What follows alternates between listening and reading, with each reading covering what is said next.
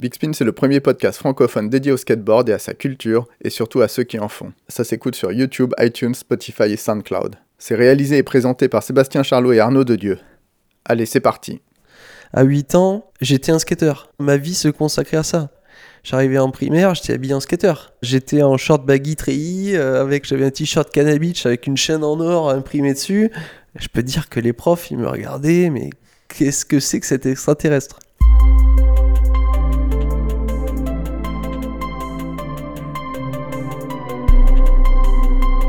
Aujourd'hui dans Big on est avec un homme de l'ombre, un skateur qui consacre sa vie au skate et qui joue particulièrement bien du piano. Ça commence dans son village de Saint-Médard près de Bordeaux et ça ne s'est jamais arrêté. Après quelques années payées à faire du skate et à voyager, il passe des diplômes et fonde une école pour l'enseigner. Ensuite, il dessine et construit des skateparks, puis il devient membre de l'entourage de notre équipe officielle de skate. Il va nous expliquer pourquoi le skate est un sport dont la culture renforce la pratique. On va parler JO, Triolier, Dorel et Penny, skate et amitié, et on conclura avec la musique, son autre passion. On est avec Coach, on est avec Mounette, on est avec Morgan Fabre.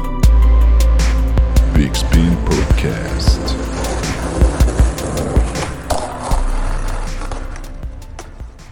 Bonjour Morgan, bonjour coach. Bonjour. Comment vas-tu? Bah écoute, euh, on fait aller parce que là, avec cette histoire de coronavirus et du monde entier qui est en quarantaine, euh, c'est un peu inquiétant quand même. hein. C'est-à-dire que vous êtes cloué au sol d'ailleurs là. Ouais, on devait partir à Las Vegas dans 10 jours. Trump vient d'annoncer que tous les vols euh, provenant d'Europe étaient annulés. Mais on est forcé de rester ici. T'es un activiste du skate depuis très longtemps. T'es aussi très discret. T'as plusieurs casquettes. On va peut-être commencer par parler de la, casquette que tu portes le plus en ce moment. Coach de l'équipe de France de, de skate qui va aller euh, au JO. Est-ce que tu peux nous, raconter un petit peu euh, comment ça t'est arrivé en fait? Comment tout ça a commencé? Donc il y a à peu près 4 ans, euh, j'étais en train de bosser euh, chez Artprint avec euh, Loïc. Et là, je reçois un coup de téléphone de Florent Balesta, que je connais déjà depuis un moment parce que il travaille pour la Fédé. Moi, je suis diplômé, euh, j'ai un DE de skate. Enfin, j'ai eu un BE qui est devenu un DE après avec le temps. Il sait que j'ai une école de skate à Bordeaux, euh, il connaît ma manière de bosser, il me dit bon écoute, euh, on a besoin de coach pour le Team France, on se lance dans une sacrée aventure, est-ce que t'es chaud de nous suivre? Et je lui dis bah écoute, euh, je vais réfléchir, parce que c'est étrange. Directement c'est étrange et, euh, et je lui dis bah écoute je te rappelle. Et puis je recommence à bosser et genre... euh, dix minutes après, je le rappelle, je lui fais, ben ouais, forcément. C'était trop cohérent avec mon travail, avec ce que je faisais, avec l'école de skate, avec ce que j'avais, toutes les techniques d'apprentissage que j'avais euh, créées, développées à travers l'école. Et donc c'est parti, quoi. Et puis, euh, j'assume totalement tout ça. C'est-à-dire que je suis convaincu que ça marche. Avec six ans de travail dans une école de skate, euh, tu te rends compte que enfin, tu as un retour direct donc, euh, t'as même pas à te poser la question si ça marche ou pas, si t'es dans le, bon chemin. Euh, t'as un retour direct des gosses et des, des ados et des adultes, parce que je faisais vraiment tout. Et donc voilà, c'était parti quoi. Est-ce qu'il t'a défini euh, ton rôle déjà quand euh, tu l'as eu au téléphone? Il m'a parlé de coaching, mais je savais très bien euh, où il voulait en venir. C'est-à-dire que moi, j'étais tellement passionné par la technique du skate que je savais que j'allais être là pour, pour le travail pointu, technique, le regard extérieur d'un skateur de haut niveau. Qu'est-ce qu'on peut améliorer? Qu'est-ce qu'on peut travailler ensemble? Moi, je suis passionné par ça.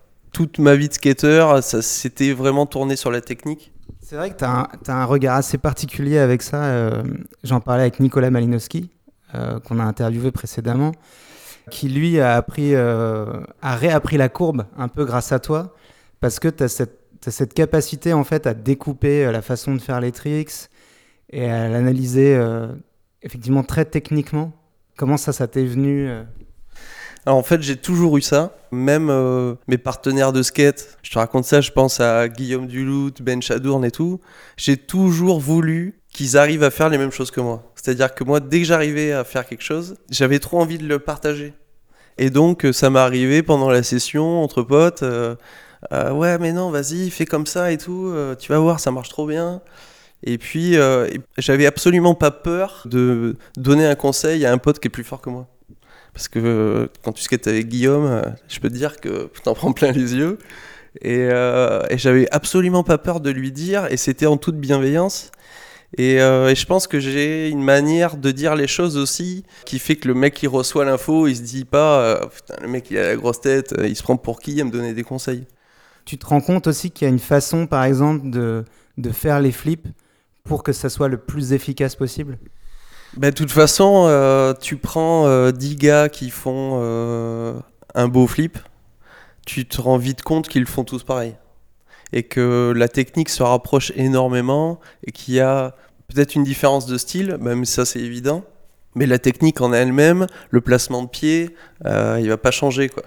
Ça peut arriver qu'un gars, Andrew Reynolds, c'est une façon, une façon de passer son pied avant vachement sur la board. Euh, qui dénote un peu des autres, mais euh, 95% du temps, même 99% du temps, tout le monde a la même technique, la même façon de placer ses pieds. Donc euh, tu sais que c'est la manière la plus efficace. Quoi. Et est-ce que euh, ça, ça amène pas une espèce de, standardisation aussi, tu vois? Parce que est-ce que finalement, si on, si on considère qu'il y a une, façon de bien faire les flips, est-ce qu'on aura encore des flips comme le Gonz ou euh, Après moi mon rôle c'est pas euh, c'est pas ce que les gars deviennent des robots ou quoi que ce soit. C'est juste euh, d'optimiser la performance.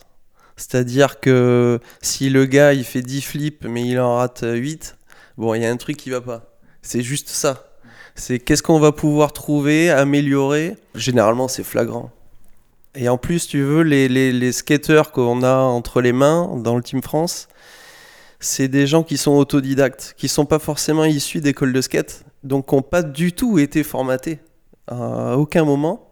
Et nous, en fait, on est là. Je dis nous parce que je suis pas seul euh, coach. Il y a aussi Mathias, il y a eu Alexis Josion aussi, Mathias Thomer, Alexis Josion. Et donc nous, on est là un peu pour leur apprendre le solfège, tu vois. C'est-à-dire comme un guitariste euh, ultra chaud en impro, tu lui apportes le solfège en plus. Déjà, il comprend ce qu'il est en train de faire et ça lui donne des armes pour être encore plus fort. Et c'est exactement ça qu'on fait. C'est-à-dire qu'on rappelle aux gars que il y a des techniques quand même ultra évidentes pour que ça marche. Et puis il y a un moyen d'avoir une vraie réflexion sur ce que tu fais, sur euh, pas te planter sur euh, ta façon de pousser, euh, la line que tu vas utiliser, des trucs vraiment hyper hyper logiques quoi. Et ce qu'il y a c'est que eux, ils sont souvent dans euh, des situations de stress en contest qui font que tu perds tes moyens et tu oublies tout ce que tu sais faire. Ouais, puis on, on le rappelle aussi, Mathias Thomer, il, il gère le Cosa Nostra euh, Skatepark à Shell. Et donc, il est habitué à organiser des compétitions et il est habitué à voir aussi comment ça se passe, comment peut-être certains riders euh, qui sont hyper talentueux perdent leurs moyens au, au moment où ils doivent faire leur run. La pression est tellement forte, surtout quand tu arrives sur un événement comme la Street League ou les Park Series, où tu as des mecs qui sont là, ils sont morts de faim. Euh, Il y en a aussi qui sont très préparés, physiquement, mentalement, qui ont une culture de la gagne, une culture du sport comme les ricains, euh, qu'on n'a pas. Et euh, on a souvent fermé les yeux sur ça. C'est-à-dire que ça fait longtemps qu'ils sont comme ça, qu'ils s'entraînent. Je me rappelle de vidéos quand j'étais petit, je voyais Andrew Reynolds euh, se mettre dans des baignoires de glace. Et j'étais pas du tout en train de me dire qu'il était en train de se préparer physiquement ou de, de récupérer de sa session de marche. Pour moi, j'ai- je voyais un mec qui faisait le con euh, avec de la glace dans une baignoire et j'étais pas du tout en train de faire un lien avec le côté sportif de la chose. Et justement, le moment où j'ai euh, où j'ai passé mon brevet d'état, ça a été vraiment une, un peu une, un transfert euh, du skatecore que je faisais à un truc un peu plus sportif et avec un recul, euh, un recul plus mature sur ce que je faisais. Quoi. Et le côté euh, justement sportif assez avancé, euh, tu parlais d'Andrew Reynolds et de ses bains de glace. l'alimentation aussi, la récupération. Est-ce que ça, c'est quelque chose sur lequel vous êtes consulté ou vous intervenez? Alors déjà, il y a toute une, il y a toute une équipe quand même. Donc il y a les coachs, le chef coach, il y a un kiné qui nous suit, il y a un préparateur physique? Parce qu'il faut savoir que c'est inhumain de faire autant de contests à la suite dans une année. Où tu prends des impacts euh, de fou, où c'est un contest tous les deux semaines, euh, des, événements à la hauteur de la Street League, parce qu'on s'en rend pas forcément compte euh, quand on n'y est pas. On le voit à la télé, c'est beau, c'est chouette, mais quand tu vois les mecs se buter devant toi à ce qui était des rails de 12 marches et à se prendre des boîtes de ouf, et que deux semaines après ils recommencent, tu te dis, ok, si les gars ils sont pas préparés, c'est mort. Donc on a mis en place ça. On était les, premiers, il me semble, à le faire. Et en fait, euh, on a très très vite été rattrapés par euh, les autres pays qui ont même mis la barre plus haute. Tu vois les Brésiliens arriver, ils sont, ils sont 15, 20. Euh, Il y a trois kinés, il y a un médecin, euh, il y a le, nutritionniste, euh, le média. c'est c'est assez impressionnant quoi. Et donc nous on arrive, on est un, peu plus intimiste, un peu plus français. on arrive un peu avec, quand même avec notre classe française, tu vois, avec nos petits logos Lacoste et tout, c'est cool. Et on est hyper fiers d'avoir été un peu euh, moteur de ça, de vraiment de, de, de prendre conscience que en équipe on allait être meilleur. Est-ce que tu peux nous décrire euh, rapidement le, votre calendrier pour l'année? Comment ça s'enchaîne? Bon là ça va être pas mal perturbé à cause de cette histoire de coronavirus. On peut se dire qu'on a un gros contest par mois généralement, que ça soit Park Series ou Street League, euh, les World Cup.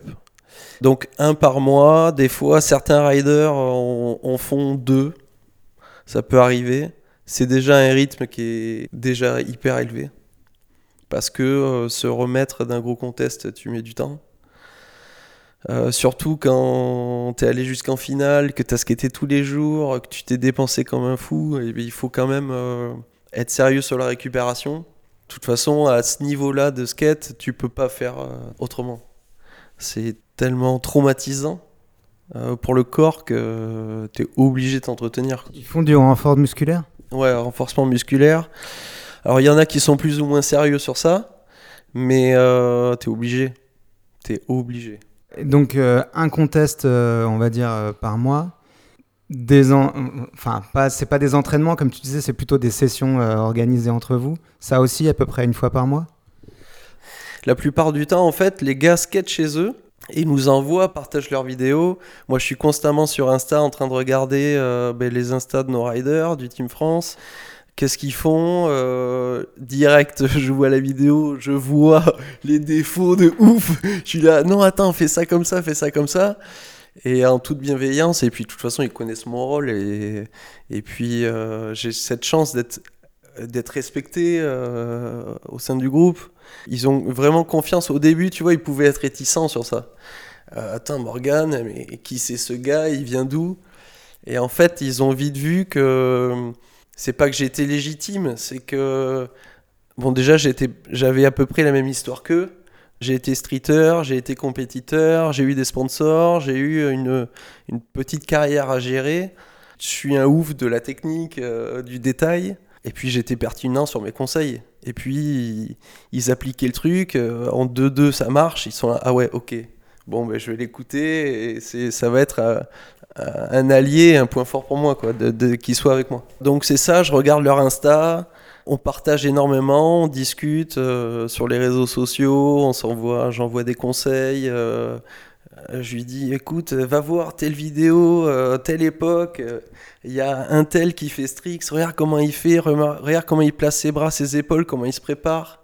On se sert forcément de toute cette culture skate. Des fois, on est ultra loin de la culture contest. Euh, ça peut être, euh, ça peut être un, un conseil sur une vidéo de Natas dans les années 90 ou un truc. euh, on se sert de tout, quoi. On se nourrit de tout.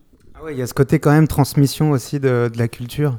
Ah ouais, totalement. Et puis on s'est rendu compte aussi qu'il pouvait y avoir un manque de leur part parce que eux, ils sont dans un, ils peuvent être dans un truc de performance assez poussé où se sont vite euh, devenus des compétiteurs. Ils ont pu passer à côté de toute cette culture euh, vidéo, euh, photo, cassage de spot, euh, tout ça. Et donc on est aussi là pour leur rappeler, même si eux, ils, ont, ils vivent aussi dans leur temps. Il y a un décalage un peu, parce que nous, ça a été assez important de tout connaître, de tout le monde, de qui a fait quoi. Eux, ils sont totalement dans une autre époque où ils consomment de la vidéo euh, à chaque seconde sur les réseaux, où un tel a fait ça, un tel a fait ça, mais ça, ça dure une journée. Ils savent que le lendemain, euh, le niveau va être encore plus haut et ils auront oublié. Et d'ailleurs, euh, faire une carrière de nos jours, c'est un truc, euh, c'est flippant. Nous, tu faisais une part, tu savais peut-être que pendant six mois, on allait en parler. Eux, euh, c'est vraiment, c'est 6 heures, quoi. C'est-à-dire que tu fais une part qui, qui t'a pris deux ans, 6 heures après, on l'a oublié, ta part. C'est hyper, hyper compliqué, quoi. Il y a un truc un peu ingrat. Alors, du coup, qui sont les personnes concernées? C'est qui les, les riders de l'équipe de France? Il y a Joseph Garbaccio, Vincent Milou, Aurélien Giraud. Il y a les filles, il y a Charlotte euh, Im, Chani euh, Bru, Madeleine Larcheron, Édouard Damestoy, Vincent Matéron. Ça, c'est un peu le noyau dur qu'on a actuellement. Les plus prometteurs pour les contests, ceux qui ont le plus de chance et qui ont accumulé le plus de points pour euh, pouvoir être qualifiés. Donc ça, c'est le noyau qu'on a en ce moment, mais il y en a encore plus. euh, il y en a encore plus et des plus jeunes qu'on garde un peu sous le coude et, euh, euh, avec qui on commence à avoir des rapports qu'on essaye d'intégrer dans le team. La sélection, en fait, elle se fait toute seule à travers les contests et les points que tu accumules. On peut pas se permettre d'emmener euh, 15 personnes sur un contest, il y en a que deux qui le font. Et ça coûte un, pognon dingue de, se déplacer, de voyager. Par rapport au- aux points que tu accumules, si on voit que tu as des chances de, de faire assez de points pour continuer, j'allais dire, continuer l'aventure, un peu genre euh, en mode euh, télé-réalité, mais c'est ça, c'est quand on te prend, on fait ok, c'est jouable, vas-y, tu viens avec nous. Et euh, alors des fois il y a des coups de poker, des fois il y a, y a des évidences. Quoi. Des- quand Vincent Milou sur un contest, tu sais que le mec il va performer et qu'il y a peu de chances qu'il fasse rien. Du coup, comment ça commence pour toi à, à cette époque où justement tu vois pas ça du tout comme, euh, comme un sport? Déjà le skate, euh, moi ça commence, euh, je raconte tout depuis le début là ou quoi? Ah bah oui, tu nous dis d'où tu viens et tout. Hein. Donc moi déjà, bon, je suis de Saint-Médard, en banlieue de Bordeaux, à un quart d'heure de Bordeaux, plus euh, du côté de Lacano et de l'océan. Donc euh, j'ai euh, 7 ou 8 ans, je suis en train de bricoler avec mon père dans le garage, il m'apprend à, planter des clous. Euh, J'adore, je suis très manuel et tout. Et là, euh, je vois mes frères et leurs potes qui sont dans la rue euh, juste devant la maison et qui sont en train de, de faire rouler un poteau téléphonique en bois en train de le caler avec des cailloux. Et là, je vois un gars qui, avec un skate, j'en avais vu peu, quoi, parce que c'était pas vraiment démocratisé. On est en quelle année? Là, on est en 87. Et je vois arriver avec son skate, et là, je le vois décoller, se poser en travers et glisser sur le poteau. Et là, j'ai pris une claque de dingue, quoi. Et donc, euh, je vois ces gars, donc euh, deux, trois potes avec mes frères, des styles de ouf, des shorts baggy, des t-shirts longs, des chaussettes relevées, euh, des shoes de skate et tout, que j'avais jamais vu, quoi. Et avec des boards trop belles et tout. Et euh, donc, je les vois faire une session de skate devant chez moi. Euh, sachant que les gars étaient déjà un peu forts, tu vois. C'est pas comme si je voyais des gars débuter. Les mecs faisaient des ollies, des flips, des board slides. ils glissaient sur un poteau téléphonique. C'était c'était dingue. Quoi. Il se trouve que dans ces gars-là, il y a eu euh, mon premier modèle skater, mon premier mentor, entre guillemets. C'était Jean-Loup Dubourdieu, qui lui a été euh, hyper important dans mon développement de skater. euh, déjà, il était beaucoup plus vieux, donc il avait une maturité que j'avais pas, et forcément, je commence, j'ai commencé avec lui, j'avais 10 ans, quoi. À skater avec lui, j'allais toquer à son volet chez lui. lui, il était déjà en train de, de coucher avec des meufs. euh, et moi, j'étais le petit à 12 ans, 13 ans, à taper à son volet, à les réveiller, à le faire chier pour aller skater, tu vois. Il y avait un décalage euh, euh, d'âge qui est assez important, tu vois. Parmi ces gars-là, il y avait Loïc Maurice, qui euh, fondera Artprint et qui sera un des plus gros vendeurs de skateboard en Europe.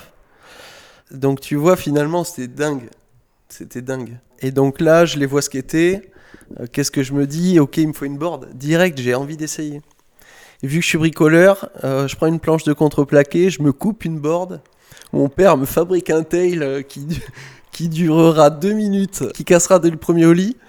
Mais voilà, je récupère des vieux trucks à mes frères, euh, je, je me fais ma board en contreplaqué. J'ai pas de grands souvenirs de cette board. Je sais que je l'ai fait, mais j'ai pas skaté longtemps avec. Et en fait, j'ai eu euh, une board au Sport, euh, comme tout le monde, comme tous les, petits, quoi. Et le skate a beaucoup été au début devant chez moi. C'est-à-dire que euh, j'ai construit des spots et j'ai appris le B à bas du skate devant chez moi à me faire un manual pad, une flat bar, un bump, un quarter. La rue devant chez moi devenait un skatepark. Et tous les petits du quartier venaient et on skatait ensemble, quoi. Et je me suis fait mes potes, de- mes meilleurs potes, quoi. Qui sont encore mes potes et avec qui je skate encore. Et euh, c'était le rassemblement. euh, on arrivait chez Morgan, on sortait tous les modules, on faisait chier toutes les voitures qui passaient, on bloquait la route. On, était inconscient de ce qu'on faisait. On se faisait klaxonner constamment. Mais euh, nous, on était à fond dans notre session, quoi. Ah, c'était même pas une zone pavillonnaire? Ah non, c'était une rue. euh, si c'était c'était pavillonnaire, mais euh, mais c'était une rue où il y avait quand même du passage, quoi. Et genre, on prenait 80% de la rue, les voitures étaient obligées de rouler dans l'herbe à côté euh, pour passer, et ils se demandaient, mais qu'est-ce que c'est que ces gars? Qu'est-ce qu'ils font, quoi? Ils se prennent le droit d'utiliser la rue comme terrain de jeu. euh, euh, D'habitude, tu croises un gamin qui joue, il s'écarte. Nous, on pouvait pas s'écarter, on avait des quarters, des bars et tout. euh, C'était on imposait notre, notre style, quoi. Déjà direct. Et ça, ça dure combien de temps? Ça, ça dure euh, longtemps parce que j'ai, même si après j'ai commencé à aller skater en ville, dans Saint-Médard, on se faisait amener par mes parents et les potes de mes parents dans tous les skateparks aux alentours. Euh, j'ai toujours eu besoin de. Dès que j'avais 5 minutes, il fallait que j'aille skater dans la maison, quoi. Et donc je sortais directement euh, tout ce qu'il fallait. Et du coup, j'ai cultivé aussi ce truc de, de construire le spot qui allait m'aider à apprendre un tricks. J'étais déjà dans la prise de tête, tu vois. Et donc, du coup, ça m'a permis, euh, le fait d'être bricoleur, ça m'a permis de, progresser plus vite que les autres. J'avais cette chance de, déjà d'avoir un terrain de jeu, de pouvoir construire mes, modules, et puis de construire une bande de potes qui, qui étaient dans la même optique que moi et de, de partager des trucs de ouf. Et l'accès à la culture skate, comment ça se passait? Euh, L'accès à la culture skate, euh, il y a quelque chose qui m'a marqué pas mal. C'est le jour où le jour où j'ai eu ma première mobilette. En fait, euh, j'ai peu de temps après, je, pars à explorer Bordeaux parce qu'en fait, j'ai exploré à 3-4 km de la maison. Je faisais du skate dans la rue comme tout le monde, mais c'était des spots, pas vraiment des spots quoi. J'avais l'impression que c'était des spots, mais c'était pas des spots. Mais t'avais pas de, t'avais t'avais pas de magazine ou de vidéo euh, quand tu skatais devant chez toi? Ben Non, j'avais pas trop. Il y avait certains potes qui avaient des VHS et tout, mais on en avait peu, quoi. On avait euh, mes frères, ils avaient euh, Wheels of Fire. euh, J'ai eu Bendis, Proda- Propaganda, et c'était vraiment maigre, tu vois. J'ai pas eu cet échange que tu peux avoir si t'es skateur dans une grande ville où tout le monde euh, se partage les vidéos et tout. J'étais pas encore là-dedans, quoi. Et donc, euh, j'ai ma mobilette. Et là, je pars à skater à Bordeaux. On m'a dit qu'il y avait une place euh, André Malraux où il y avait une scène locale forte avec des mecs ultra forts et tout. Et donc, là, j'ai j'ai 14 ans, tu vois. J'ai passé, j'ai passé de 8 ans à 14 ans à skater, euh, à, on va dire, euh, autour de chez moi. Et là, je découvre un autre monde. C'est-à-dire que j'arrive dans un film de Larry Clark. C'est-à-dire qu'il y a les acteurs principaux, c'est euh, Johan, Bar- Johan Barroso, euh, Johan Gras, et tous ces gars qui sont là avec un, un pur style de skater, avec une manière d'être, avec une culture de la rue, du graffiti. Euh, et là, je me prends une grosse claque culturelle. J'étais là, ok, moi je suis décalé par rapport à ça. Je suis encore, entre guillemets, un skater de campagne, quoi. Et donc euh, là, ça bascule. Je me rends compte que, ok, le skate, euh, comme je fais, c'est bien, mais le skate et la rue, là, c'est un autre, un autre univers et c'est trop prenant, quoi. Et donc, je commence à parcourir euh, bah, les rues de Bordeaux, euh, à venir en mobilette, en bus, comme je pouvais à Bordeaux, et à découvrir vraiment une vraie culture forte, Est-ce que quand tu arrives à ce moment-là, tu sens un décalage aussi dans ta façon de skater? Parce que si tu si t'as pas trop accès aux médias, à cette époque-là, le skate, euh, en six mois, il a, il a complètement basculé, les tricks sont plus les mêmes. Est-ce que toi, tu te sens un peu largué ou est-ce que toi aussi, tu as quand même malgré tout réussi à évoluer de ton côté Alors la, la, la mode skate euh, à ce moment-là n'a aucune influence sur ma manière de skater. C'est-à-dire que je moi je suis dans la je suis encore en train d'apprendre de tout apprendre et je me nourris de tout pour te dire euh, je, je j'ai très peu de vidéos à la maison. Euh, j'ai même tellement peu de vidéos que que j'ai un pote qui était parti aux US qui m'avait ramené la première vidéo euh, cinématographeur avec une VHS Riken. J'ai pas de magnéto Riken, forcément. Je peux pas la lire. Sauf au moment où je m'aperçois que je peux voir l'image si je la regarde au ralenti. Et je regardais à la maison la cinématographeur, la première, au ralenti. Donc pas de son. Euh, les tricks qui mettent deux minutes à arriver. et en fait, c'est peut-être là que j'ai commencé à devenir psychopathe, à découper les mouvements et à, analyser comme un dingue. Donc pendant longtemps, j'ai eu peu de, peu de vidéos et tout. Et j'ai pas eu cette culture aussi de me filmer. Parce que euh, pas de caméra, pas de pote pour me filmer. Et donc du coup, je suis un peu passé à côté de cette manière de faire euh, artistique du skate où très vite tu mets en image ce que tu fais et tu vas le diffuser. euh. Je suis totalement passé à côté de ça. J'étais bien trop occupé à la technique, quoi. Et j'avais l'impression que si, euh, si, si j'allais faire de la photo ou du filming, j'allais perdre mon temps. Et, que j'allais pas apprendre les trois tricks que je m'étais dit que j'allais apprendre dans la journée. Donc du coup, quand tu arrives à, à Malraux, tu changes, euh, t'emmènes tes potes avec toi de, de Saint-Médard ou euh, le crew s'élargit Est-ce que tu es bien accepté euh, par la scène? Alors ça tombe à une époque où déjà j'ai toujours été avec des gars plus vieux que moi. Donc il y avait toujours un décalage euh, d'âge. Et il y a un moment, donc moi où j'ai 14 ans, mes potes sont plus vieux, ils commencent à faire la fête, euh, à skater un peu moins. Et donc du coup je me retrouve à... Moi je suis totalement dans une, une optique de faire que du skate et, euh, de, j'allais dire de m'entraîner, mais ouais c'est ça quand tu fais du skate et que tu, et que tu répètes 800 fois le même trick de la journée, finalement, c'est de l'entraînement. hein. Et donc, euh, je pars tout seul, finalement, euh, skater à Bordeaux. Euh, et je me fais des potes, forcément.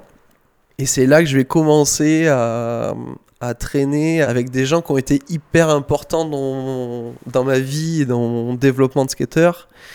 Euh, je pense à David Mano, qui lui est vraiment un, un ciment de groupe. C'est le mec est solaire, quoi. C'est-à-dire que si, si t'es dans son groupe, tu.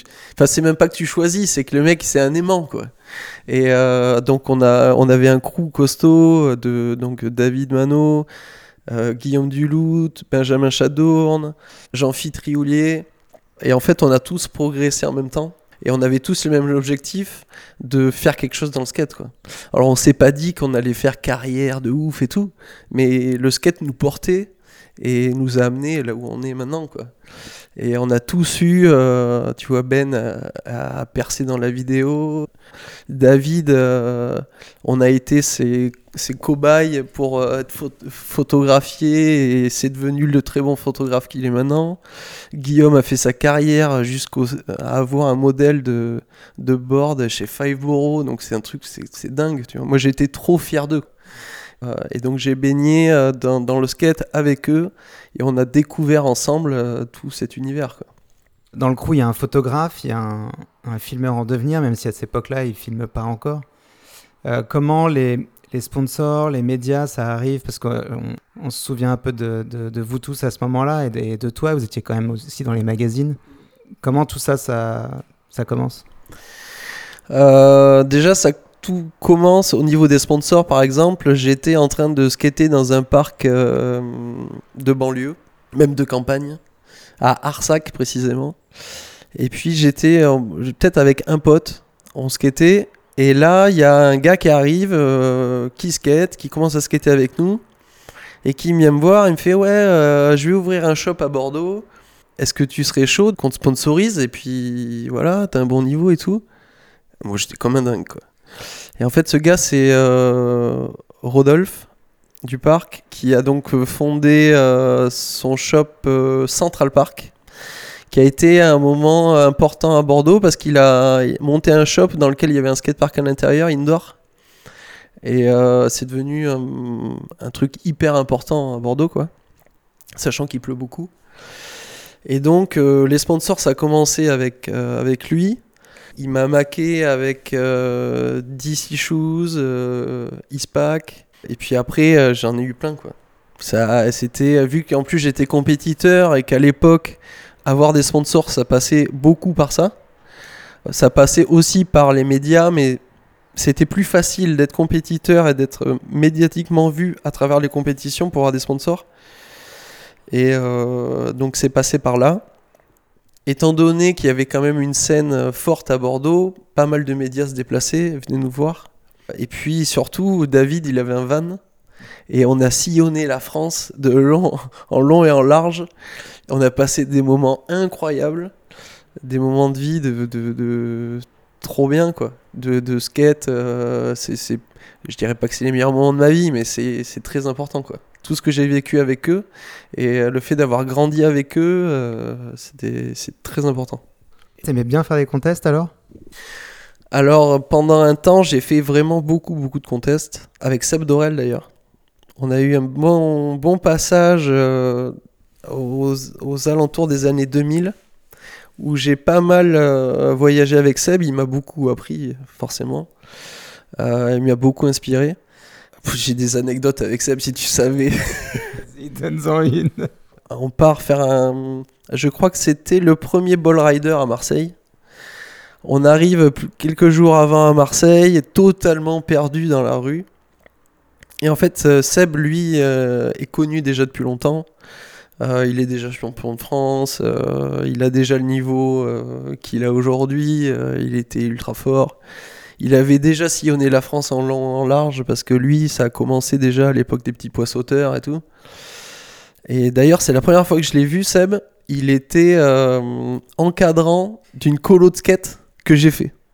Et donc, j'avais 12 ans. Et euh, j'arrive au petit pois sauteur. Mon maître de colo, c'est Seb Do. Et l'autre, c'était Mimi Boissonnet, non? Euh, non, c'était Patrick Bermudez, un mec qui faisait du freestyle. Par contre, Mimi Boissonnet, c'est, il s'est pas occupé de nous à ce moment-là, mais je l'ai beaucoup vu, euh, j'ai beaucoup vu là-bas. Et puis ils étaient comme cul et chemise avec Seb, quoi. Et donc, qu'on arrive à, à Marseille, totalement perdu. Et là, euh, on s'assoit sur un trottoir, on est là, merde, comment on va faire? On n'a pas de téléphone et tout. Je crois qu'à l'époque, on n'avait même pas de portable. Et là, Seb, il sort un carnet de son sac. Un petit carnet, genre qui fait 10 cm de haut. Il ouvre et dedans, il y a des milliers de contacts de skateurs avec les adresses et tout. Et j'étais là, mais c'est pas possible. Il regarde, il fait Ah ouais, euh, tiens, je connais un tel. Il habite à deux portes, mais vraiment, il est, le mec habitait à 15 mètres, quoi. Et on va chez ce gars, un skateur et tout. Et euh, en fait, t'es- pas perdu quand t'es avec Seb. Il connaît tellement la terre entière. Là, je me suis dit, ok, le mec, c'est du lourd quand même. le mec, il- une espèce de base de données de skateurs français, c'est hallucinant. Ça, c'est un petit, un petit détail sur Seb. Après, euh, c'est Seb, c'est c'est c'est la beauté du skate, euh, la technicité, et il m'a apporté énormément. Quoi. Techniquement, tu l'as analysé? Ah, je l'ai analysé comme un dingue. Ça a été, euh, ça a été mon premier cobaye, tu vois. et j'ai scruté tous ses faits et gestes. Il m'a appris à faire de la courbe. Enfin, du moins, je l'ai, euh, je lui ai tout volé. Parce que, en fait, moi, j'ai toujours fait euh, de tout. J'ai fait du skate dans la rue, j'ai fait du parc, j'ai fait de la mini-rampe, j'ai fait de la vert, et euh, j'ai euh, exploré tous les, sortes de skate. Et ça a été très, très important d'ailleurs pour moi dans mon développement de skater, et ce qui m'a permis d'avoir beaucoup de recul après sur la technique et tout ça.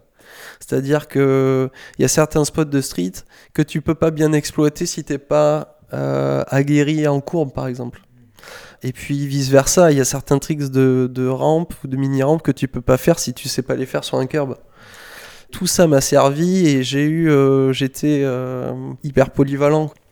Et je pense que c'est ça qui pouvait plaire à travers les, pour les sponsors et tout. C'est-à-dire que j'avais toujours un trick à faire sur n'importe quel spot. Qu'est-ce que tu penses qui est le moins traumatisant d'ailleurs? Est-ce que ça serait plutôt la courbe ou le, ou le street? Bon, la courbe, ça reste quand même euh, moins traumatisant. Tu prends moins de chocs répétitifs. Quoi. Par contre, il faut tenir le- l'endurance. C'est un tout autre effort. Je dirais que le moins traumatisant, ça peut être la vert, sauf si tu te prends une boîte. Parce qu'en fait, le but de la vert, c'est de toujours glisser sur les genoux, d'amortir ta chute, et tu peux passer une session entière sans avoir aucune blessure, aucun traumatisme. Par contre, le jour où tu zippes sur le plat, tu te, c'est un accident de voiture. Tu mets longtemps à t'en remettre et puis mentalement ça fait très peur. La courbe, ouais, ça reste quand même le truc le moins traumatisant, mais, mais je peux pas me contenter de faire que de la courbe, c'est pas possible. Euh, il faut que je fasse du street et que je me mette en danger, que, que je repousse même encore aujourd'hui ma technique. Euh, j'ai envie de garder un bon niveau. Et puis j'ai aussi envie de, de rester pertinent à travers les, les yeux des, des riders que j'ai entre les mains. Parce que quoi qu'on en dise, euh, on a l'habitude de dire que tu peux être coach sans forcément avoir un niveau de ouf. Mais moi je peux te dire que c'est assez limite quand le rider te teste et qu'il faut répondre. Et il faut répondre en skatant. Et donc euh, tu gagnes, tu peux gagner euh, de la confiance en étant coach et en plus euh, un assez bon skater. Ça peut être périlleux d'expliquer un trick si tu sais pas le faire. Euh, si tu as un public, euh, par exemple en école de skate, euh, qui a un, niveau pas trop élevé, il n'y a aucun souci, tu vois. Tu peux être pertinent, même juste dans tes paroles, et puis ça suffit. Quand tu as un public comme eux qui est ultra pointu, il faut que toi-même tu sois ultra pointu, quoi. Mais c'est un truc auquel je m'étais je m'étais fait à l'idée, j'avais pas peur de ça. Je savais que j'allais être pertinent parce que j'avais affûté mes techniques déjà depuis longtemps à travers l'école de skate. Et surtout dans l'école de skate, ma spécialité c'était les ados et les mecs les plus forts. J'en préparais déjà certains des contests et tout. J'avais euh, mis au point des techniques où je pouvais apprendre à faire un, un 3-6 flip par-dessus un gap ou faire une parade, tenir la main à un gars qui arrivait full speed et qui faisait un flip back par-dessus un trou. ou- Je savais faire. Tous mes élèves m'ont euh, m'ont permis de mettre au point toutes ces techniques. Et puis j'ai eu la chance de voir tous ces élèves, enfin beaucoup de ces élèves, arriver en compétition. Et euh, pour te dire une petite anecdote, euh, peu de temps après que j'arrive, que j'accepte de faire partie du staff de l'équipe de France, je vais sur un championnat de France. Ça fait 10 ans ou 15 ans que je suis pas allé sur un contest parce que pour moi c'était, c'était, ça faisait plus partie de ma vie les contests. Et là, euh, je vois sur le podium euh, ben, des gars que j'ai eu en école de skate, quoi. Donc là, t'imagines même pas la fierté. J'avais euh, Romain Dubourg et Mehdi Mercier, qui étaient genre premier ou deuxième, ou deuxième et troisième sur le podium. Je les avais un peu perdus de vue parce que ils ont grandi. Je les avais eu entre les mains pendant 3-4 ans. Et puis là, j'arrive et je constate que mon boulot entre guillemets, a marché, quoi. Et que je les vois sur les podiums des contests, la fierté de ouf. Trop, trop content. Comment ça, ça démarre du coup le- ce projet d'école de skate? En 2006, je suis en plein dans ma pseudo-carrière. Depuis à peu près 2003-2006, c'est la période où j'ai eu le plus de sponsors, où j'ai le plus voyagé. Euh, j'étais chez Carhartt qui me donnait un peu d'argent et tout. J'étais vraiment dans un délire de carrière, quoi. Même si euh, c'était à, à mon échelle, mais euh, j'étais devenu pro, quoi. On me payait pour faire du skate. Là, je commence un peu à tourner en rond, à, en fait, à avoir quand même beaucoup de temps où je skate pas parce que t'es pas en voyage, t'es chez toi, il faut t'occuper. J'ai fini mes études, j'ai eu mon BTS, mon bac et tout. Euh, J'avais vraiment euh, profité pendant 3 ans, 4 ans, beaucoup voyagé, un peu fatigué d'avoir autant bougé. Je me suis dit, bon, faut que je me trouve un truc. Et là, ma mère me dit, euh, ben vas-y, passe ton brevet d'état et tout. Il y a moyen que tu sois aidé par la ville et tout, pour te le payer. Je fais les démarches. Et puis, sans trop de conviction, je m'inscris à, ce truc pour. pour Même pas dans l'optique de monter une école de skate, je, passe mon BE pour m'occuper, quoi. Et là, euh, je prends une grosse claque. C'est-à-dire que déjà, euh, j'ai été euh, hyper impressionné par mes formateurs, qui étaient Christophe Mossu, Moss, et Jean-Sébastien Guez, donc JS du Hall 4, qui eux me donnent une toute autre vision du skate que j'ai quoi. C'est eux qui m'ouvrent les yeux sur euh, sur euh, bah, l'entraînement tout ça. Euh, mec, tu, fais du skate dans la rue, tu fais 50 fois le même tricks. Mais on appelle ça l'entraînement parce que c'est de l'entraînement. Ils vont donner des mots, un langage sportif sur des choses que je fais depuis toujours. Et jamais je me suis dit que c'était du sport. Et mais en fait, si tu changes de point de vue, tu te rends compte que le skate, que ce soit l'activité physique ou même la culture, tu peux retrouver ça dans plein d'autres domaines. Quoi. Je pense à, je sais pas, n'importe quoi. Quelqu'un qui fait de la randonnée, euh, tu le vois marcher dans la rue, euh, sa manière de s'habiller, tu, tu sais que le mec, il, a tout le temps ses chaussures de rando. Quand il y a du soleil, il met, il ses lunettes rondes avec le cuir sur le côté. Tu sais, tu sais que le mec, c'est un mec qui fait de la rando, quoi. Et pour moi, il y avait que le skate où il y avait euh, cette culture forte euh, qui était vraiment. euh, on était les seuls à porter ça, quoi. Et on était fiers de ça et tout. Et avec la maturité, tu te rends compte qu'en fait, il y a énormément de milieux qui sont comme ça. Et donc là, ils m'ouvrent les yeux sur tout ça. Ils arrivent à me, faire comprendre que, que ben, ce que je te disais tout à l'heure, euh, Andrew Reynolds qui prend un bain de glace, et bien en fait, il est en train de faire de la récupération physique. Que peut-être aller euh, en vélo à ta session de skate, eh ben, c'est un réveil musculaire. Tout ça, moi j'étais à mille lieues de me dire. J'avais pas du tout assimilé tout ça, quoi. Et donc là, euh, donc grosse claque. Euh, j'ai énormément appris. En plus, tu, tu fais des cours d'anatomie, de, de, de physio et tout. C'est hyper, hyper intéressant. Et donc, je passe mon BE. Et là, en fait, euh, Léo Valls et Laurent Rosin, euh, donc euh, Léo, très connu, très très très fort acteur bordelais, et un ancien sportif de haut niveau en rugby, Laurent Rosin, ont monté une asso à Bordeaux pour pouvoir avoir le skatepark des Chartrons. Cette asso, elle a servi qu'à ça pour l'instant. Et ils me disent, bah, écoute, t'as ton BE, utilise l'asso, monte une école de skate. On avait l'outil, il suffit juste de, de- créer le, de créer l'envie euh, et de, de monter une école de skate. Et donc, euh, je pars dans cette aventure, euh, périlleux un peu au début, euh, deux, trois élèves, et puis en fil en aiguille, t'en as une dizaine, une vingtaine. Puis en fait, ça a trop bien marché. Énormément de demandes, jusqu'à arriver à avoir une année, j'avais, j'étais tout seul, j'avais 200 élèves. Ça marchait à fond. Donc j'ai même dû appeler du renfort. Euh, Il y avait euh, euh, Florent Écart, qui lui était à, à Cestas, en banlieue de Bordeaux, qui avait aussi une école de skate. Je lui ai dit, écoute, viens avec moi à Bordeaux, il y a trop à faire. Et donc il est venu m'aider au bout de, de 5 ans, je crois. Et jusqu'à ce que je lui lègue carrément l'école, parce que après je suis parti dans un autre domaine. qui est la construction de skatepark et le design de skatepark. Et puis j'avais eu une lassitude parce qu'en fait j'ai trop donné de cours. Je faisais trop d'heures. Je faisais 25 heures de cours par semaine. Et euh, physiquement, pour ceux qui font ça, tu te rends compte que c'est inhumain. Quoi. Et je me suis usé énormément. euh, j'ai beaucoup usé mon corps à faire ça. Puis j'arrivais plus, je pouvais plus skater, j'avais plus le temps quoi. Ça me prenait trop de temps. Je voyais tous mes potes qui étaient, qui continuaient à faire des road trips et tout, et moi j'étais un peu bloqué par l'école.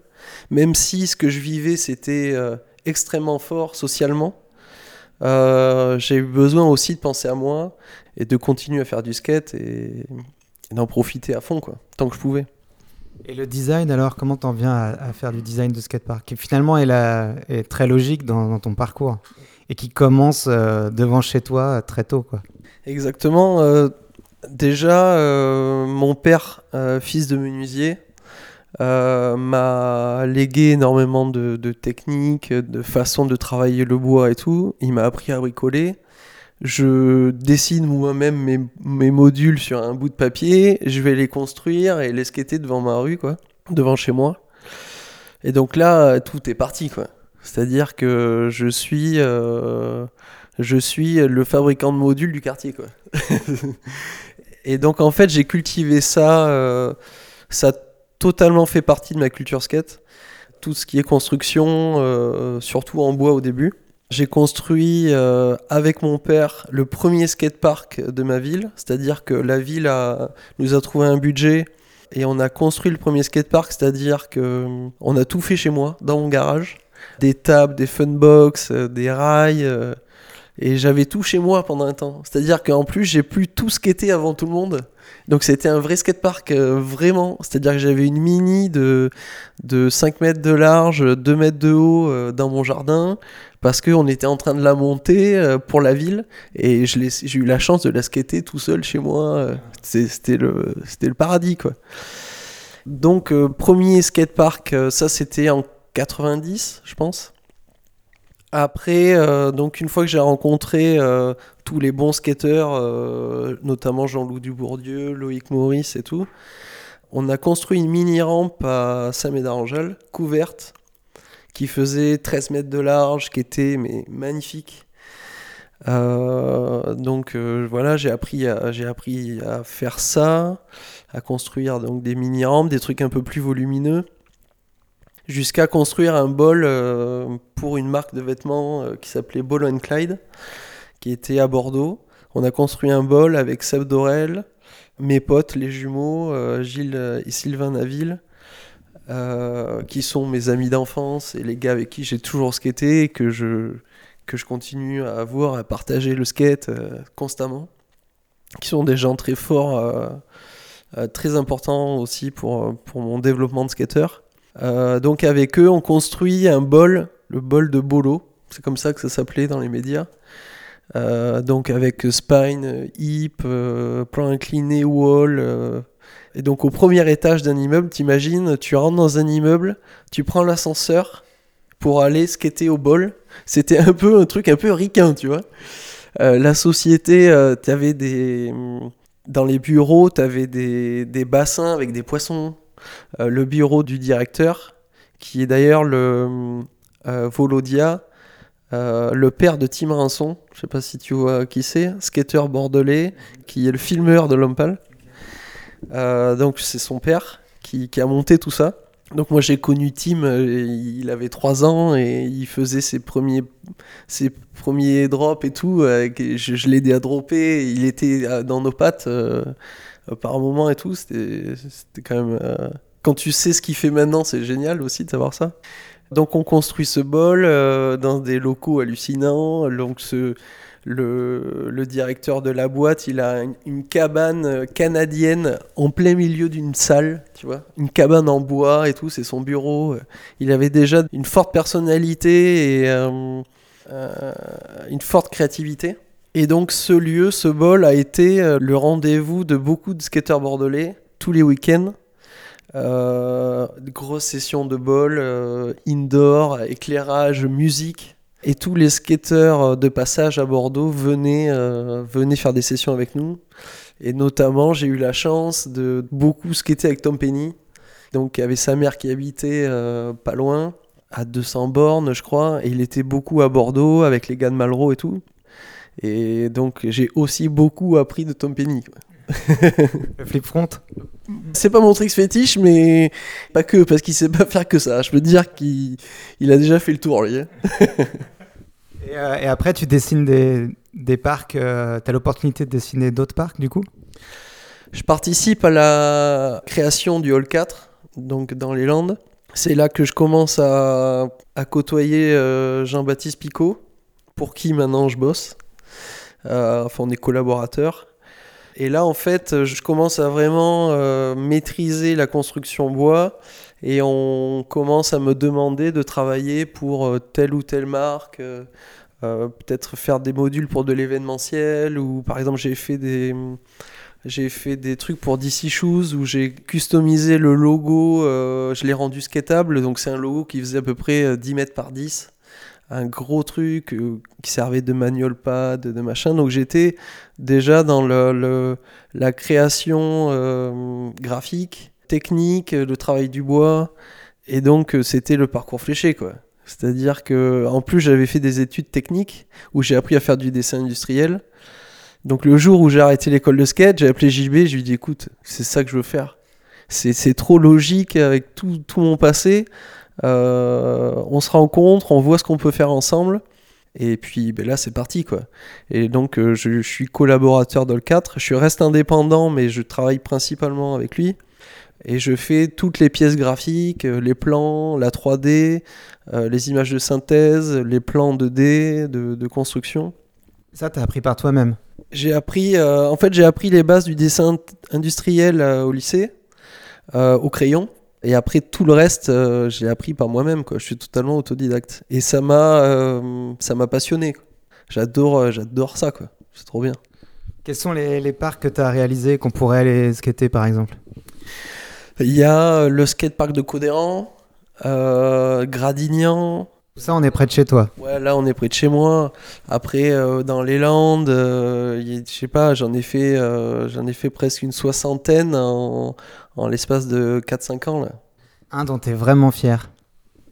Euh, un dont je suis vraiment fier. Là, actuellement, on a fait la, on fait La Rochelle, euh, qui a l'air génial. Il, a- il vient juste de sortir de terre. Là. Les mecs viennent juste de le finir. On n'a pas eu encore l'occasion de, de le skater.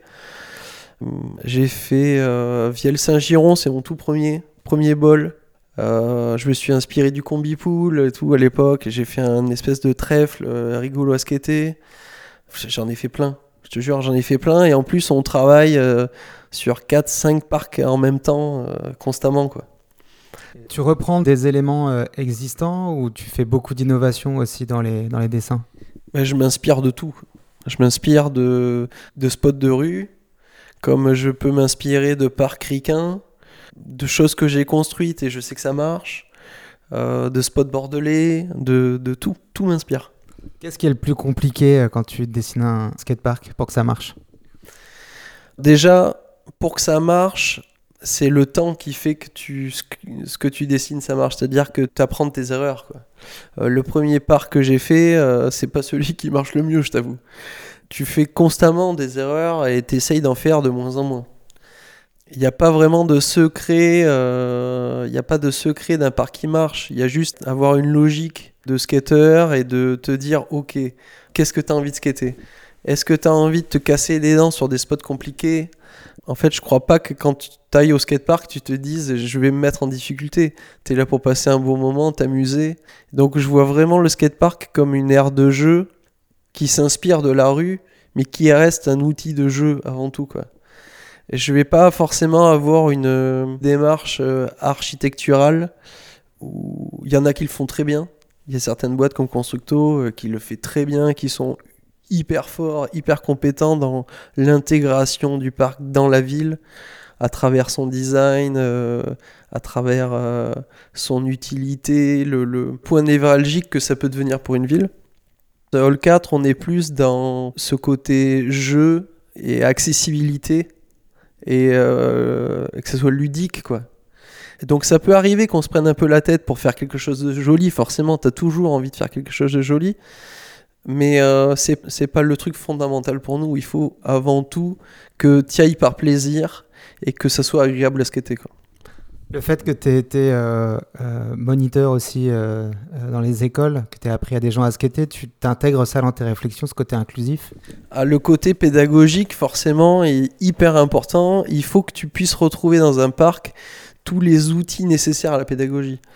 Apprendre à monter un trottoir, à faire ton premier grind, euh, avoir de la place, que tu puisses apprendre ne de la place pour apprendre à pousser. C'est pas tous les parcs où tu as finalement de la place. Que ça soit confortable, que tu aies des courbes de différentes hauteurs, des plans inclinés de différentes inclinaisons.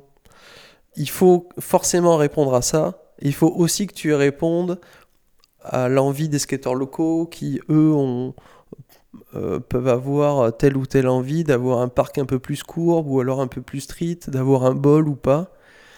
Euh, il faut aussi être force de proposition parce que des fois, tu as des skateurs qui ont, des... qui ont pas forcément de bon avis. C'est-à-dire qu'ils ont une vision très personnelle du skate. Ils veulent ça à tout prix, mais c'est que pour eux, quoi. Et ils pensent euh, pensent pas que leur façon de skater peut évoluer. Et peut-être que dans six mois, ils auraient, ils pas la même envie que, que sur l'instant présent. Donc, euh, il faut jongler avec tout ça. Et puis, voilà, il y a, il y a aussi les contraintes euh, euh, de, de budget, du terrain. Euh, des fois, il faut que tu t'adaptes à un terrain. Un Codéran, par exemple, c'est- pas facile. J'allais t'en parler, le terrain de Codéran tout en pente. Donc il a fallu que j'ai un peu cette démarche d'architecte à me dire, avant d'y mettre un, un, élément skatable, un module ou quoi, il faut que j'arrive à, y intégrer une circulation. Et donc euh, c'est la feuille, blanc, la feuille blanche, euh, mon terrain en pente, euh, il est délimité en trapèze, donc la forme est pas évidente comment je vais organiser ma circulation pour que tu sois pas bloqué à un moment, à un endroit, quel va être mon point haut, mon point bas, comment je vais pouvoir passer du point bas au point haut? Tout ça, c'est une, gymnastique de l'esprit de fou. Et euh, c'est les moments les plus compliqués quand tu crées un parc, c'est ça, c'est le début. C'est trouver le fonctionnement et l'idée principale du, spot. Il y a un autre volet dans ton, dans ton profil euh, de, geek et de technicien qu'on n'a pas encore euh, abordé, mais qui finalement résume bien ta personnalité. C'est la musique que tu fais aussi. Petit, mes parents m'ont obligé à aller faire du piano, prendre des cours de piano. J'y allais vraiment en reculons et, euh, et en fait, euh, aujourd'hui, je, suis ultra reconnaissant de ça. Que mes parents m'aient forcé, euh, je, devais avoir 12-13 ans, prendre ces cours de piano. Donc j'ai appris le solfège, juste histoire de faire autre chose que du skate. Parce que moi, j'ai commencé le skate à 8 ans. À 8 ans, j'étais un skateur. C'est-à-dire que j'étais entièrement, ma vie se consacrait à ça. J'arrivais en primaire, j'étais habillé en skateur. J'ai dénoté déjà des autres. J'étais en short baggy treillis euh, avec, avec un, je crois que j'avais un t-shirt cannabis avec une chaîne en or imprimée dessus. Je peux dire que les profs, ils me regardaient, mais qu'est-ce que c'est que cet extraterrestre? Et donc, euh, je pense que mes parents ont, peut-être, ah ils ont toujours adoré que je fasse du skate, mais ils, ils ont peut-être voulu que je sois pas trop enfermé là-dedans. Donc du coup, ils m'ont ils m'ont mis à la musique. Et en fait, euh, donc j'ai commencé le piano, j'ai pas mal accroché, mais j'ai eu envie un peu de de changer, de faire de la musique électronique. Donc je suis passé au, au synthétiseur et à l'orgue. Je suis rentré dans une école d'orgue. Alors l'orgue, c'est pas de l'orgue d'église, c'est de l'orgue euh, comme Mont, c'est un peu comme les, l'orgue qu'il y a dans les Doors. Donc c'est deux claviers l'un sur l'autre avec un pédalier. Avec le pédalier tu joues la basse et avec les deux claviers tu joues un son d'orgue euh, XB3 par exemple, Orgamon, euh, tout ça. Donc je rentre dans cette école avec un prof incroyable qui nous fait jouer de tout, qui nous amène en studio où on a cette expérience d'enregistrer un morceau en studio avec la pression et tout. Euh, faire des concerts euh, et tout. Des concerts, c'était plus pour la famille, mais quand même, t'es devant un public et tout, c'était quand même impressionnant. Et puis, je tombe totalement accro de la musique. J'écoute énormément de musique. Avec mes partenaires de session, on écoute, et on écoute énormément d'hip-hop et tout. Et là, euh, donc je fais, je fais du clavier jusqu'à mes 18 ans. Et à 18 ans, je m'achète ma MPC. Et là, je deviens euh, un gros geek du, hip-hop et de, faire des, instruments hip-hop. Ça, ça me prend euh, tout mon temps, tout le temps où je suis pas sur ma board, je le passe euh, sur ma MPC. Et ça, ça va me porter jusqu'à maintenant, où la musique a toujours été hyper importante. Ça a même été un moyen de gagner un peu d'argent par moment. J'ai vendu beaucoup de morceaux à une boîte de prod qui s'appelle 360 Creative, qui est la boîte de Thibaut de Longueville. Lui, il a une sacrée histoire à travers le skate, à travers le hip-hop. euh, c'est, dingue tout ce qu'il a fait. Hyper honoré qu'un gars comme ça s'intéresse à moi, aime mes sons et les utilise pour ses vidéos. Il m'a fait faire des trucs incroyables, euh, par exemple, euh, illustrer en musique des reportages sur les, Knicks de New York, euh, des reportages où on les voit dans leur vie, dans leur quartier, d'où ils viennent et tout. Des trucs qui allaient être vus par des milliers et des milliers de personnes, qui allaient être vus par une scène en plus ricaine, hip-hop et tout. Là, j'étais trop honoré, quoi. J'ai fait des trucs pour des documentaires sur Nas. Euh, Nas, j'étais les, gros fans. Euh, Nas qui vient, qui est égérie d'une marque de, de cognac à Hennessy, qui vient euh, à, à Cognac faire une visite. Ils font un reportage sur lui, et c'est moi qui suis chargé d'illustrer le truc, tu vois. Faut pas que je me plante, il faut que je sois bon, il faut que j'arrive à, à faire du son qui puisse ressembler un peu à ce que fait Nas et tout. Et euh, des expériences incroyables, quoi. Et en plus, il, me permet d'être payé pour faire ça. C'était juste parfait, quoi. Donc en fait, je vis un peu la même chose dans la musique, dans la musique que dans le skate. C'est-à-dire que je suis euh, un homme de l'ombre euh, qui se prend la tête et, et qui, qui vraiment, comment dire, qui voit la musique comme le skate comme un outil euh, de, développement personnel et à la fois un travail. C'est génial, quoi. On arrive, euh, on arrive aux questions d'Alban, euh, qu'on va customiser un petit peu parce que, étant donné ton parcours, ton expérience et ton profil, on va, on va élargir un petit peu le spectre des questions habituelles. Un skatepark que, que tu as skaté ou, que tu aimerais skater et qu'il faut, absolument découvrir. Récemment, j'ai découvert Encinitas euh, Pouds, euh, skatepark de dingue. De dingue, il y a tout. C'est immense, ça roule. Tu as l'impression de rouler sur du marbre alors que c'est du béton, ultra bien fait. T'es sûr de faire une bonne session, quoi. Parce que euh, y a la place, il y a tout genre de spots, euh, super ambiance, les palmiers et tout. Je pense que c'est c'est euh, le parc qui m'a le- le plus marqué. Et en France, En France, euh, le skatepark de Perpignan, fait par Constructo, terrain de jeu incroyable, avec euh, différents matériaux, euh, hyper riche en forme, hyper beau esthétiquement. T'arrives, t'as une allée de palmiers avec des curbs, tu, tu, c'était- t'as l'impression d'être aux States, quoi. C'est, c'est trop beau. un skater qui, euh, qui participera pas au Géo, mais qui mériterait d'avoir une médaille d'or. JP Trioulier. La menace fantôme.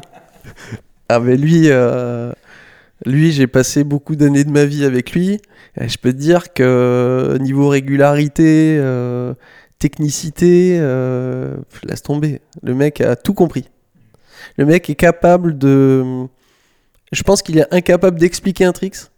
Mais il séquence, ça se voit dans sa manière de skater.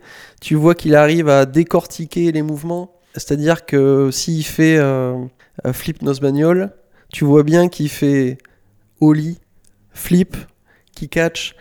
Après, il fait nose manual. T'as l'impression de voir une séquence euh, décomposée quand il skate. Et je pense que c'est ça qui a fait cette manière, cette vision de, de- du, du mouvement qui a fait qu'il était si fort. C'est-à-dire qu'il y avait pas forcément quelque chose d'instinctif dans son skate, mais c'est plus de ok, comment je vais réussir à faire ça? Mais lui, c'était c'était une culture que je partageais. Lui, c'était intérieur. quoi. Il le vivait, le truc. Et puis, euh, il repoussait ses limites constamment. Quoi. Le best trick de, de Jean-Phi auquel tu as assisté? Le best trick de gens, il y en a eu tellement. Il y en a eu tellement. Je pense que ça devait être un, un switch hill sur des blocs. euh, je crois que c'était au- dans les Landes. Il a sauté des, des- des blocs énormes en switch hill, des, des trucs pas possibles qui roulent pas. Lui, que ça roule ou ça roule pas, il y va et la technique est parfaite, ça marche. quoi. Si tu devais retenir une vidéo part de skate, Ça serait une part de Mark Johnson. Sa double part qu'il a dans la vidéo Girl? Dans la Year Right. Il a une part qui s'en finit jamais là. Ah, c'est la Lacaille peut-être, ouais. Ouais, Fully Flared, pardon. Celle où il finit par euh, switch euh, nose blunt to back nose blunt. là. En passe. Ouais, c'est la Fully Flared, pardon. Ah, je te disais, ma culture vidéo, euh, elle est limite, quoi. J'essaye de faire des efforts parce que maintenant, j'ai les jeunes qui m'en parlent beaucoup, il faut que je sois au courant, mais tu sais, j'ai des lacunes. Et ouais, Mark Johnson, euh, gros skater, quoi technicien. technicien, puis style et tout, euh, il a tout. L'élégance, le, le, le, le, le travail bien fait, quoi. Et s'il ne devait rester qu'un seul skateboarder sur la planète? S'il devait rester qu'un seul skateboarder. Je sais pas, moi j'ai en tête euh, Natas. Natas pour tout ce qu'il a apporté. J'ai l'impression qu'on n'est même pas encore capable de faire tout ce qu'il a fait. Euh, quand tu vois la vidéo euh, où il sort de chez lui et qu'il skate tout ce qui lui passe sous les roues, les slappy, les wall rides, les trucs, les, bornes incendie, les... c'est de la magie quoi. Et le mec a tout inventé. Pour moi, c'est un peu comme Gonzalez, tu vois. Marc Gonzalez, tu, tu... c'est des mecs, des précurseurs. euh, Il faut que ce soit eux, quoi. Il faut que ce soit eux qui restent. Bien, merci beaucoup euh, Morgane, merci pour tout ce temps. On souhaite euh, bah, une médaille d'or à l'équipe de France euh, et, et plein de bonnes choses, euh, plein de skateparks, euh, plein de musique encore. Merci à toi. Mais merci, on va essayer de faire ça bien, donner une bonne image de la France. Oui, la France vous regarde. Surtout de donner une bonne image du skate français, c'est hyper important. Euh, voilà, on sait qu'on a entre nos mains un truc important, le passage euh, au JO, même si ça plaît ou ça plaît pas, on fait tout pour que ça soit bien fait, quoi. Vous connaissez l'hymne ou pas? Le dé- Il va falloir connaître l'hymne française. Ah ben ouais, on commence à le, on commence à le connaître. Jamais on l'a, jamais, euh, je crois que j'ai jamais entendu sur un contest. Est-ce que sur les Street League ils mettent les hymnes ou pas? Je crois pas, non. Non, non, je crois pas. Mais par contre, quand tu vois, euh, quand tu es à la Street League et que tu vois les grands panneaux lumineux euh, avec les drapeaux français, euh, machin, Aurélien Giraud, Vincent Milou, Garbacho, tout, ça fait quand même quelque chose. Tu te rends compte que putain, on est là, c'est cool quoi. Tu représentes un truc d'important et voilà, on fait tout pour euh, le faire le mieux possible. Ça va continuer comme ça. Merci. Merci à vous. Voilà, Big Spin, c'est terminé pour aujourd'hui. Les circonstances font que c'est un peu difficile d'être régulier. Pendant ce temps-là, on met à jour notre site bigspin.media avec des bigger spins dessus. Vous pouvez nous écouter sur iTunes, SoundCloud, Spotify et YouTube et les plateformes de podcast. En attendant, faites pas les cons et restons chez nous. Soutenez vos proches et faites du gainage plutôt que de grossir devant Netflix. On vous embrasse et à très bientôt.